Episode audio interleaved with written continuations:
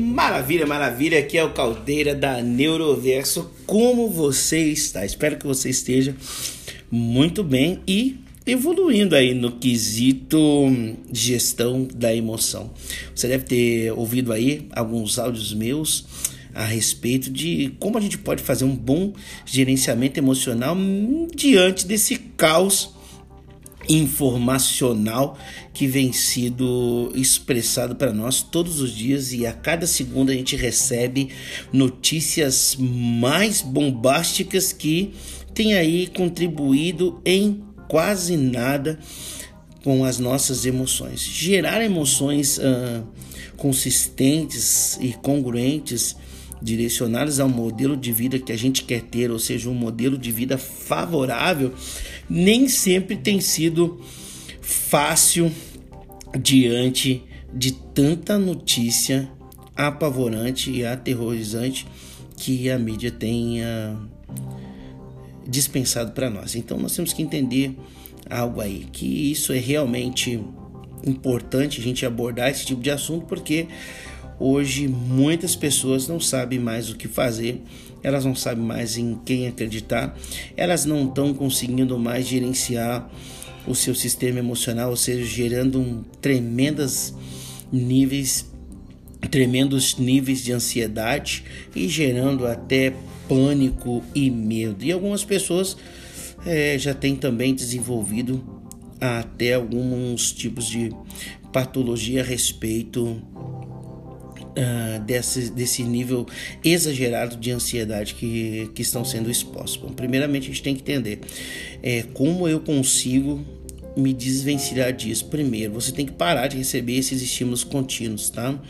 Você tem que entender que toda vez que você recebe um estímulo contínuo por um tempo prolongado, você acaba ensinando o cérebro a operar daquela forma, ou seja, o cérebro ele passa a aceitar de forma mais facilitada aquele modelo de estímulo. Por exemplo, se você passa a maior parte do tempo uh, obtendo é, notícias de morte, morte, morte, morte, o cérebro vai interpretando aquilo como algo positivo e vai, e vai diminuindo a capacidade de rejeição. É por isso que muitas vezes uh, você olha filmes que antigamente você visse lá uma cena de morte, uma cena de tortura, aquilo ia impactar emocionalmente. Hoje você olha e é tudo certo né?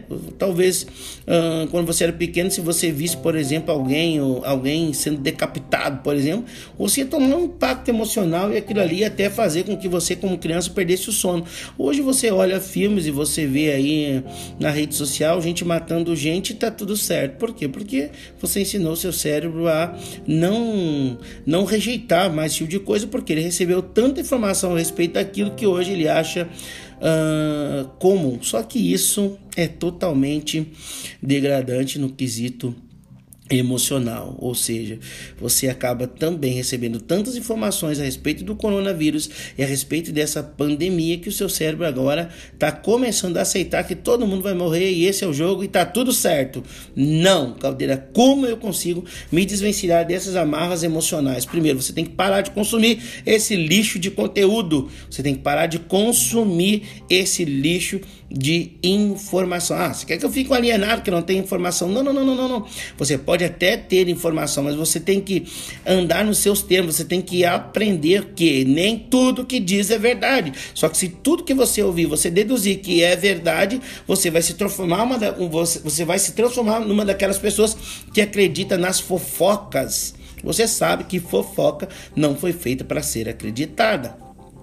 E você nem gosta de fofoca mas você não entende que a mídia também é um tipo de fofoca e você vai acreditando. Então, para, para, para tudo e reestrutura. Volto a dizer, atendo centenas de pessoas que não estão aí, não vêm até mim porque estão com o coronavírus, ou porque isso, porque aquilo, porque o corona está matando elas, mas dezenas e centenas de pessoas vêm até mim uh, com transtornos psicológicos pedindo ajuda e para fazer curadoria porque elas se sentem totalmente desesperadas e sem chão porque não sabem mais o que fazer com tanta notícia, ou seja, esse consumo excessivo dessas notícias que degradam o sistema emocional, ele simplesmente passou a ser entregue de forma desenfreada. Só que nós não estamos preparados para lidar com isso. É por isso que nós temos visto pessoas cada vez mais doentes e cada vez pessoas cada vez mais abaladas psicologicamente, tá bom?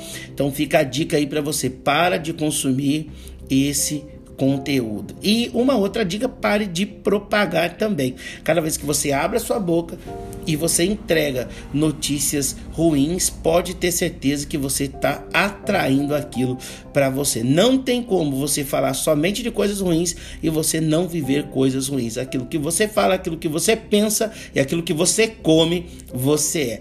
Um forte abraço do Caldeira, e um beijão e até amanhã aí com mais um podcast.